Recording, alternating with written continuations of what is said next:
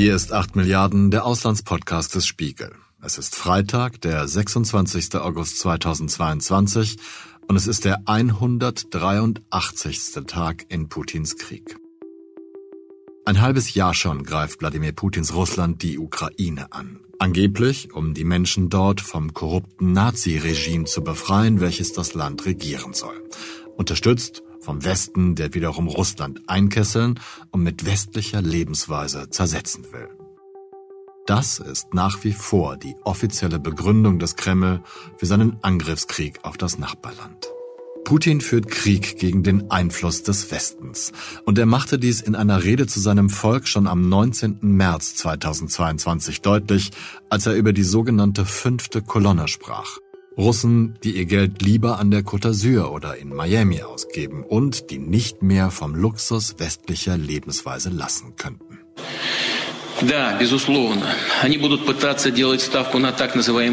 Natürlich wird der Westen auf die sogenannte fünfte Kolonne setzen, auf Landesverräter, auf jene, die hier ihr Geld verdienen, aber dort leben.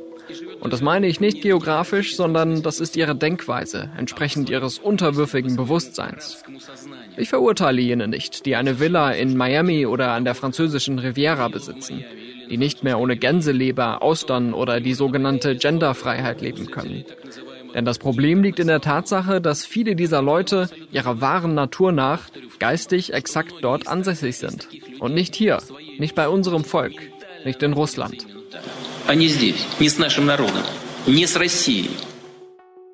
Es wird schwierig zu beweisen sein, welche Spezialitäten Wladimir Putin gerne isst.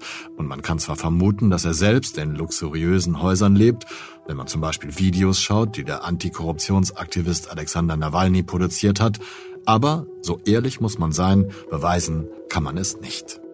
Was man beweisen kann, ist die Reiselust seiner jüngeren Tochter Katharina Tichonova. Ihre Trips nach München, Nizza, Zürich oder Malaga, ihre Übernachtungen in luxuriösen Hotels dort. Und genau darum geht es in dieser Geschichte.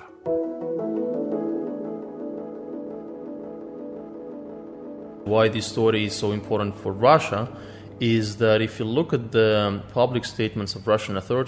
diese Geschichte ist für Russland so wichtig, weil es die öffentlichen Äußerungen der russischen Behörden betrifft. Insbesondere nach Beginn des Krieges in der Ukraine sehen sie jeden als Verräter an, der in Russland eine westliche Mentalität zeigt. Sie sagen, dass westliche Werte Russland zerstören und gefährlich für uns sind. Aber wenn man sich das Leben ansieht, das Zelensky in München gelebt hat, die Reisen, die er mit Katharina Tichonova unternommen hat, einfach die Art und Weise, wie sie gelebt haben, dann war das eine typisch westliche Art von Leben mit westlichen Werten und Wünschen. Wenn Putin also Russen mit westlicher Mentalität und Lebensart als nationale Verräter bezeichnet, bezeichnet er auch seine Tochter als nationale Verräterin.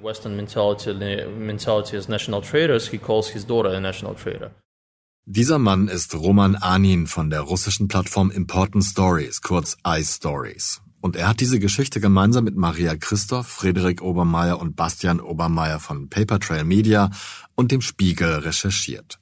Anhand von Flugdaten konnten die Kolleginnen und Kollegen nachweisen, wie häufig Katharina Tichonova Deutschland besuchte, mit wie vielen Bodyguards sie reiste und wie wenig davon den deutschen Behörden bekannt oder bewusst war. Und falls Ihnen vorhin der Name Zelensky aufgefallen ist, es handelt sich dabei um Igor Zelensky, bis zum 4. April dieses Jahres noch Direktor des Bayerischen Staatsballetts. Dann trat er zurück. Wohl aufgrund seiner augenscheinlichen Nähe zu Putin, der da schon Kriegsherr war. Die Website der Bayerischen Staatsoper gibt private und familiäre Gründe Zelenskys für seinen Rücktritt an. iStories oder auch Important Stories ist eben ein russisches Investigativportal, es ist noch gar nicht so alt. Ähm, die sind Partner des OCCRP, das ist das Organized Crime and Corruption Reporting Project.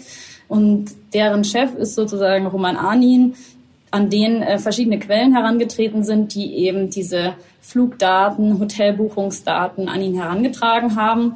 Er kam dann mit diesen Daten zu uns, zu Paper Trail Media. Wir sitzen in München und wir haben dann natürlich mit den Spiegelkollegen uns ausgetauscht. Wir arbeiten eng zusammen in vielen Projekten und auch in diesem Projekt und dann auf verschiedenen Wegen versucht, erstmal die Daten zu verifizieren, dann auch herauszuziehen, was interessiert uns aus deutscher Perspektive an diesen Daten besonders.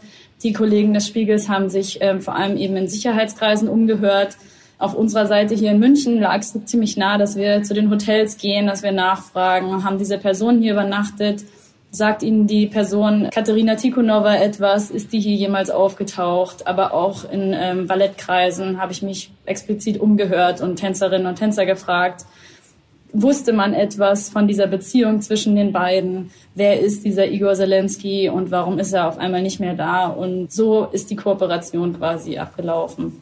Kontaktversuch an Igor Zelenskys Wohnung in München. Es läutet, man hört aber nichts. Also es ist ein sichtbares Leuchten. Eine Klingel, die klingelt. Das ist irgendwo auch eine Videokamera. Nein, die ist hier direkt. Ah, ja. Und die leuchtet auch.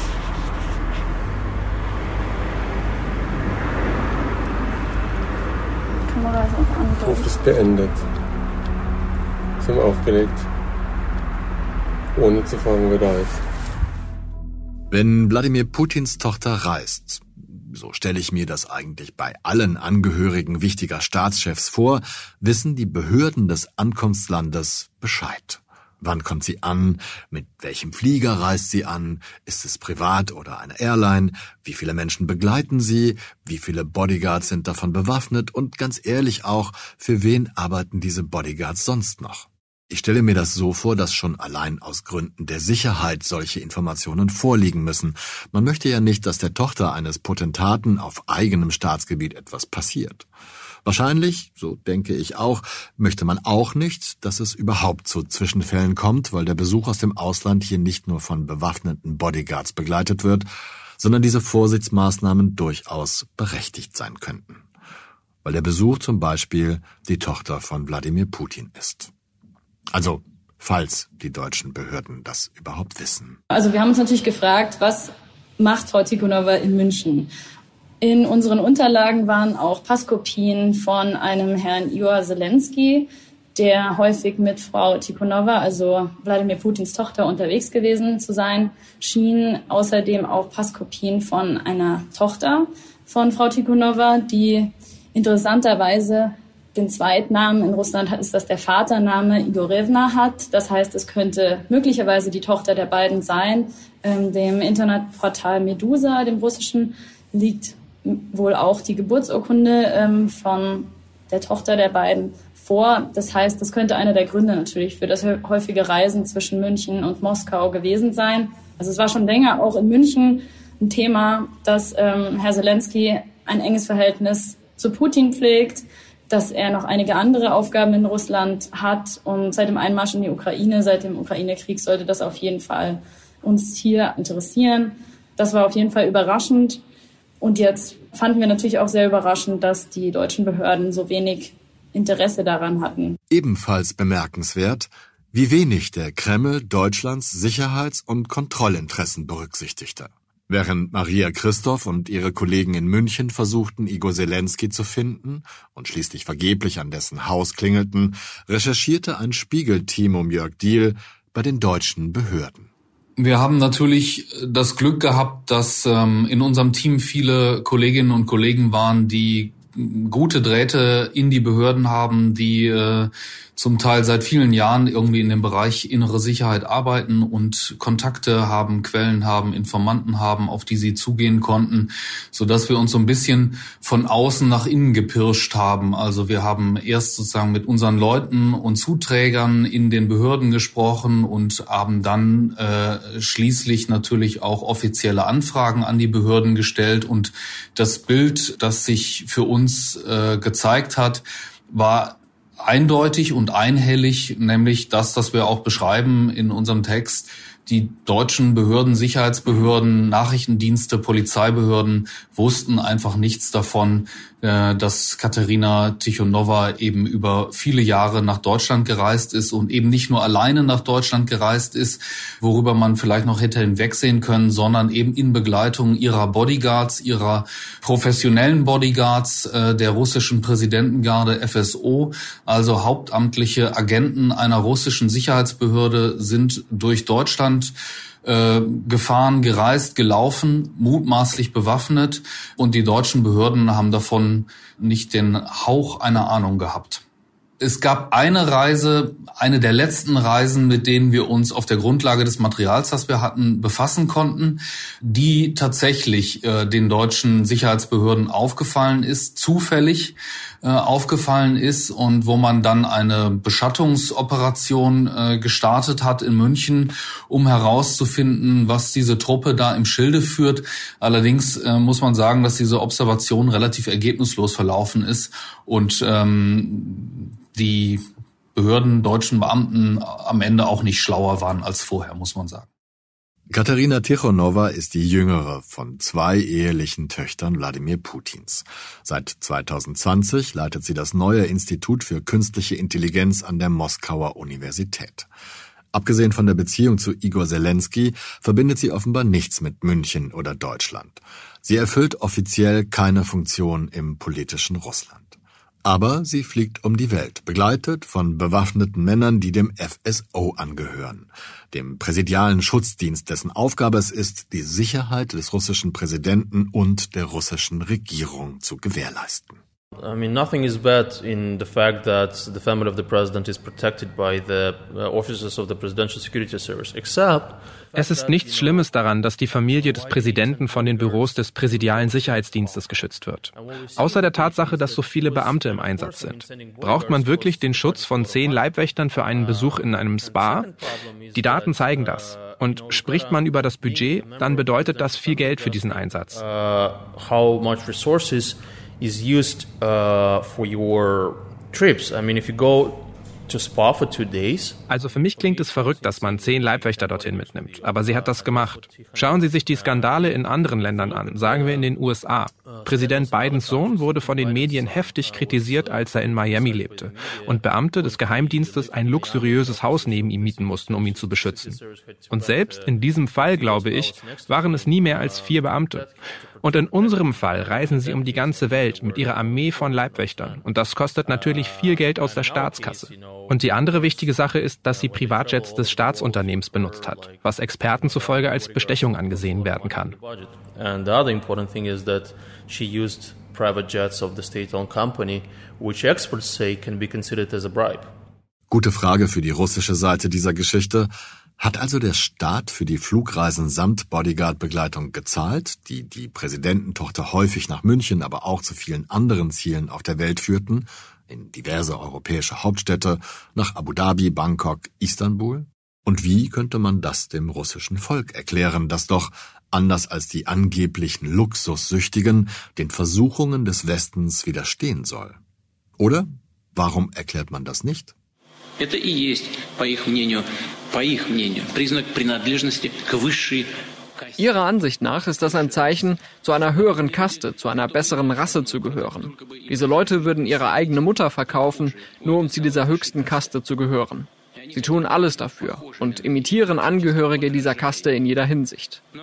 Aber sie missverstehen völlig, dass diese sogenannte höhere Kaste sie als entbehrliches Material ausnutzt, um unserem Volk maximalen Schaden zuzufügen.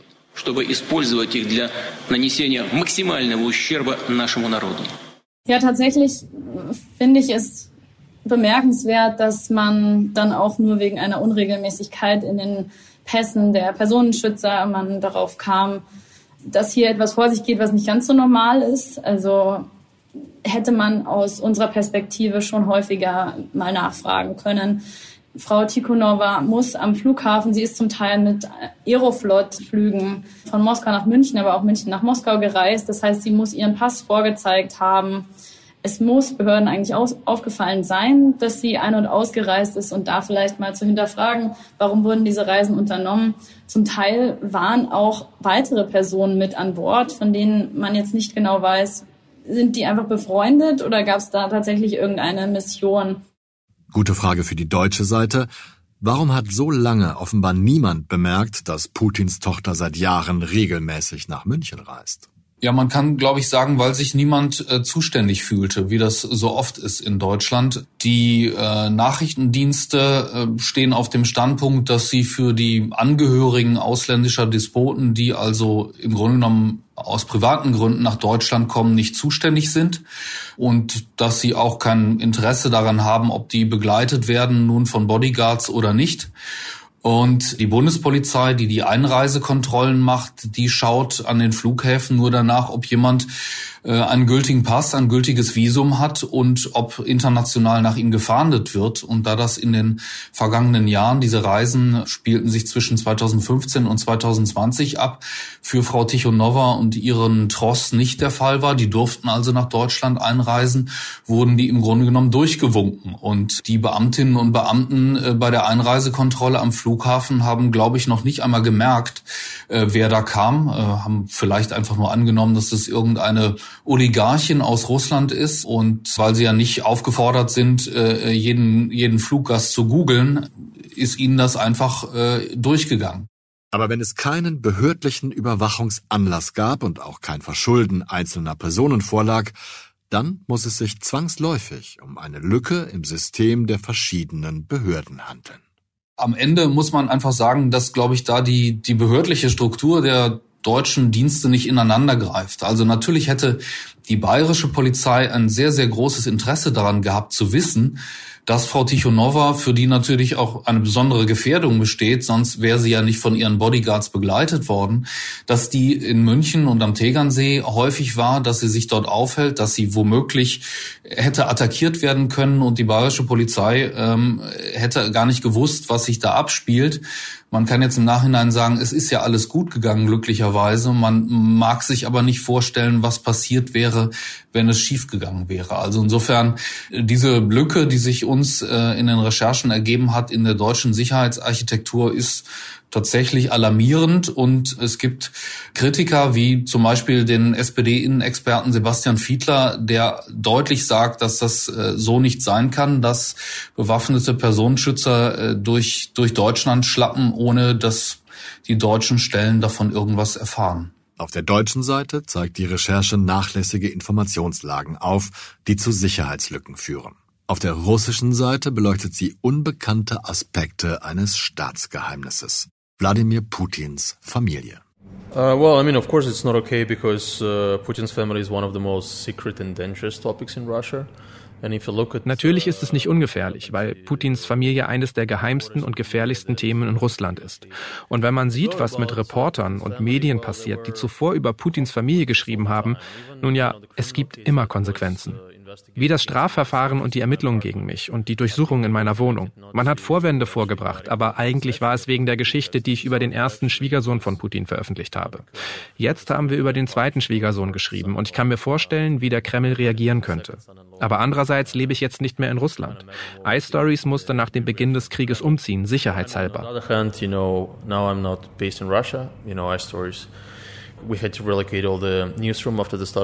Und natürlich ist die physische Bedrohung für uns inzwischen geringer, weil wir nicht mehr dort sind. Aber unsere Familien sind noch da. Und das ist meine größte Sorge, dass sie meiner Familie etwas antun können.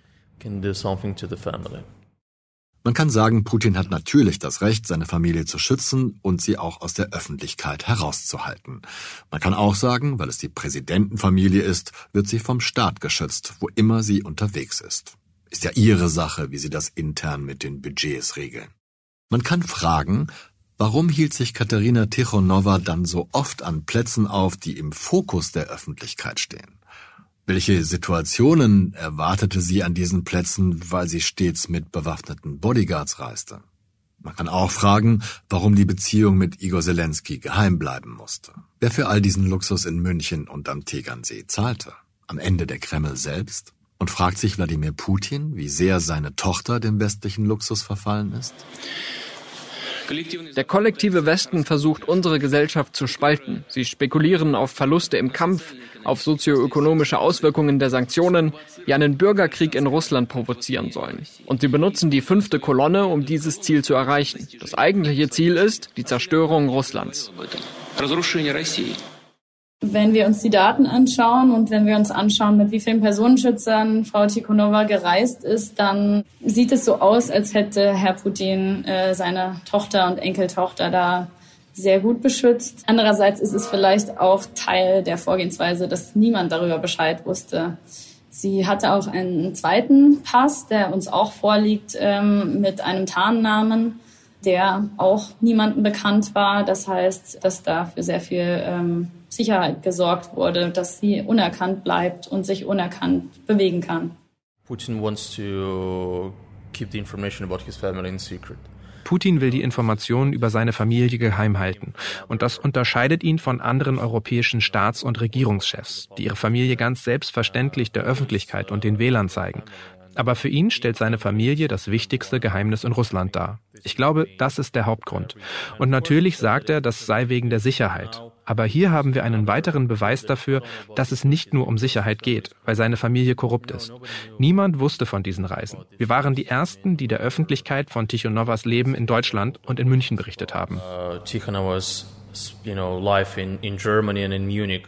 Es geht hier allerdings nicht nur um den Grad an Willkür, Korruption und Selbstgerechtheit in Wladimir Putins Familie. Es geht auch darum, wie sehr der Westen, Deutschland, wir gewillt waren, diese Eigenschaften zu ignorieren, um nicht die Beziehungen zu Russlands Herrscher zu belasten, die politischen, die geschäftlichen und die gesellschaftlichen Beziehungen.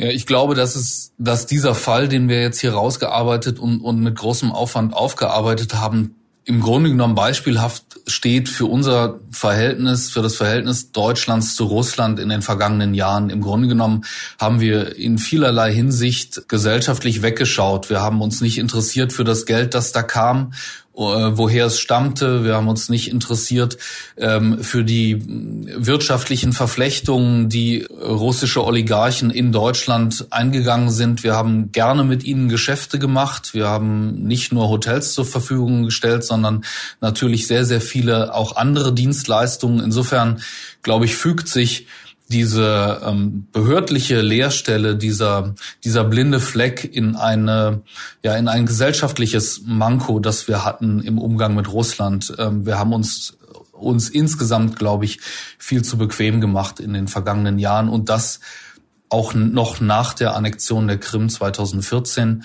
Ich glaube, das ähm, müssen wir uns in gewisser Weise alle vorhalten.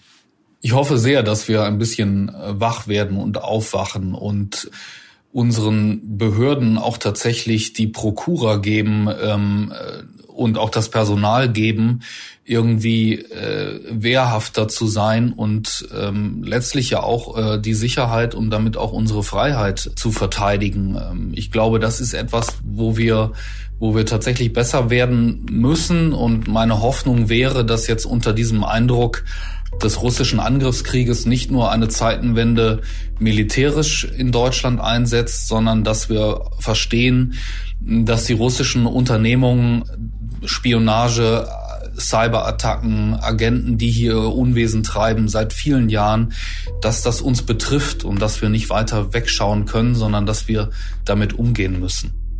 Katharina Tichonova steht seit dem 6. April 2022 auf der Sanktionsliste der EU. Man könnte sagen, dass ihre Reisen in staatlichen Jets lediglich eine Randerscheinung in diesem Irrsinn darstellen, den wir mit dem Krieg in der Ukraine erleben. Man könnte sagen, was interessiert mich, was Putins Tochter mit ihren heimlichen Geliebten in München treibt?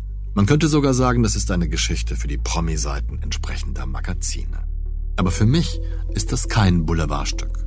Es ist ein kleiner Teil des großen Puzzles, das dieser Krieg darstellt. Es passt für mich allerdings nicht in Putins Narrativ, dass Russland von westlicher Dekadenz gereinigt werden müsse. In meine Befürchtungen hinsichtlich westlichen Behördenschlafs leider allerdings schon. Beides keine angenehmen Gefühle. Das war 8 Milliarden, der Auslandspodcast des Spiegel. Ich bedanke mich bei meiner Kollegin Maria Christoph von Paper Trail Media, meinem Kollegen Roman Arnin von iStories und meinem Spiegelkollegen Jörg Diel für die Erklärungen zu diesem Fall. Meine Kollegen Lenne Kafka und Marius Mestermann haben mich bei dieser Folge mit ihren Stimmen unterstützt. Philipp Fackler hat sie produziert. Danke an alle drei. Last but not least gebührt unser Dank immer Ihnen allen, die uns zuhören, uns Vorschläge, Anmerkungen und Kritik schicken. Die Kontaktmöglichkeiten finden Sie wie immer in der Beschreibung dieser Folge. Bleiben Sie tapfer und gesund. Ich verbleibe bis zur nächsten Woche, Ihr Olaf Häuser.